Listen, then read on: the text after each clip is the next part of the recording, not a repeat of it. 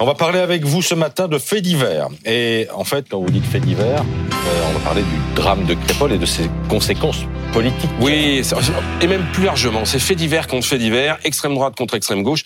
L'image donnée par la classe politique depuis euh, trois jours est à la fois glauque et inquiétante. Nous sommes dans une guerre de tranchées où chacun se balance à la figure les malheurs des gens pour servir sa petite cause. Premier exemple, euh, le meurtre du jeune Thomas à Crépol dans la Drôme, dont on a beaucoup parlé sur ce plateau, qui a été abondamment commenté à l'extrême droite avec des mots choisis.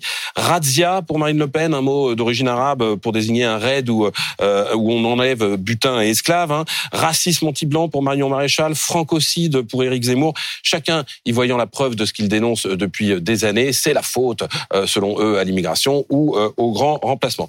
Second exemple, l'attaque au cutter de Mourad, le jardinier dans le Val-de-Marne, euh, par un septuagénaire qui avait proféré des insultes racistes. On en a parlé euh, hier sur ce sur ce plateau. Là, c'est pour le coup abondamment commenté à l'extrême gauche, notamment par le député LFI euh, Louis Boyard, Louis Boyard, pardon, ou encore Jean-Luc Mélenchon. Là aussi, avec des mots choisis, tentative d'égorgement arabophobe pour le patron euh, des Insoumis.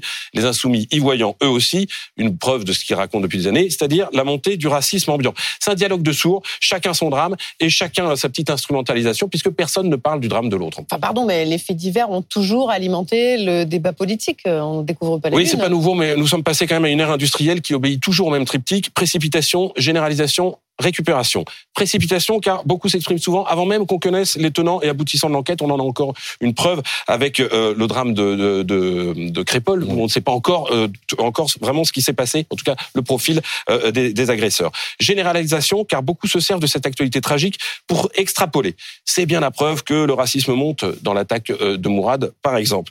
Récupération, enfin, car cette logique charognarde revient à se servir de ces drames pour étayer son discours, son récit, son combat idéologique, sans souvent se soucier du sort des victimes. Vous vous souvenez, Reconquête avait déposé le nom de domaine Lola au moment euh, du drame de, de, de la petite mm. Lola.